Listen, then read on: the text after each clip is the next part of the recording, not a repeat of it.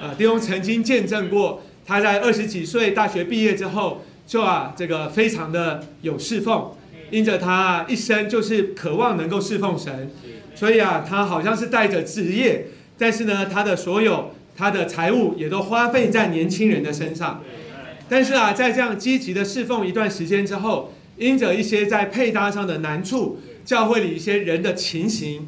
后来弟兄就曾经受过一次的半跌，那这次的半跌非常的厉害，那叫他有一个长期有一个软弱的一段的光景。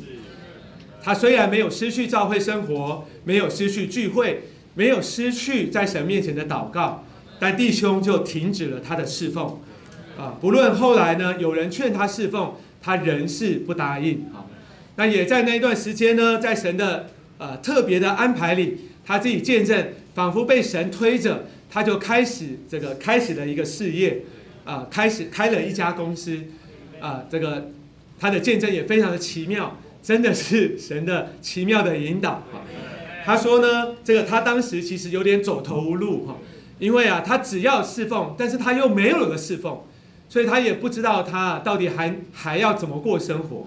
那有一天，他的同事就问他说：“你似乎啊，精神不太好。”啊，他就说精神怎么会好呢？我连要租个房子两万块的押金都拿不出来，啊，那这个同事就说啊，我这里有，你先拿去用吧。好，那后来呢，又经过了一段时间，这个同事又问他说，你从马来西亚来，家人都是做生意的，你不做生意真是太可惜了。郑妞那时候是在学校教书哈，当老师，那他说我做什么生意呢？我连只电话都没有。那这个同事就讲，装一支电话一万多块，我先给你，快去装一支哈。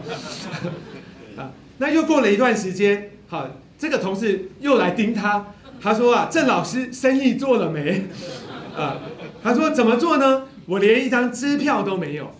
哦，这个有点狮子大开口哈。就没想到这个同事说没有支票，我支票借你。然后就把空白支票盖好章，就拿给他了。好孩子不要学哦，这种事情不是常有 的。所以啊，就在这么奇妙的过程里，哈，郑妞就开了公司，做了生意，神也很祝福他。我想这是主的预备，哈，为了他往后几十年的全时间，为他立下了基础，所以他之后没有好好做生意，都还养得活我。感谢主哈，但是呢，就在啊郑妞做生意做得很成功，这个有非常多的客户的时候，他就说啊，他就受到了主的管教，就连续遇到了两件事情。因为当时他已经有感觉，有弟兄啊也劝他要回来侍奉，但他总是拒绝，所以主就管教他。那一次呢，就是啊他遇到了一个人，后来在几天之内就骗骗了八十几万。那这个这笔钱在当时可以在景美这里买一栋三四十平大的房子哈，我我也蛮难过的，然后我就多一个房子哈。那郑妞说他当时就受了很大的打击哈，应该是真的会很大的打击。他说他有一天呢就在房子里走来走去，越想越气，一下子呢突然血液啊往脑门冲。全身都冰凉起来，他那时候就非常的害怕，赶快呼求主说：“主啊，救我！”哈，那这个他这样一呼求，这个他就觉得血又啊流回来，哈，这个身体又恢复了这个原来的情形。这时候就有一个声音在他里面，主就对他说：“钱我可以给你，也可以拿走。”弟兄说啊，他的心啊，立刻他的那个硬心就软化了许多。跟主祷告说：“是啊，主耶稣啊。”那后来呢，他就出差到马来西亚的槟城。那这个某一天，他即将要离开那里，这个等着要坐下午的飞机。早上在饭店的时候，就听到了这个警铃大作。后来才知，这个他听，他是一个非常谨慎的人哈，立刻拿了护照，这个就立刻的冲出去啊。那这个主主宰的安排哈，让他遇到了一个服务生。他就要跟着这个服务生跑，就啊很快的就这个跑一条只有员工才知道的路，就啊跑出了这个饭店。那他他为什么能跑得这么快呢？因为主要他看后面的光景哈。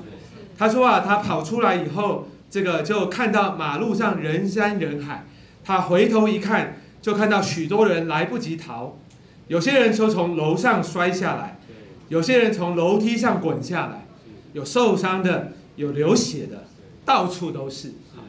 他说啊，目睹这个光景，他啊就眼泪就止不住的流出来。就在那个时候，主又再一次的对他说：“你的命也是我的。”我可以留你的命，也可以拿你的命。弟兄说啊，他在这个后来这个往这个曼谷的飞机上，就向主不断流泪的悔改，求主赦免，他也愿意重新的转向主，回到侍奉的里面。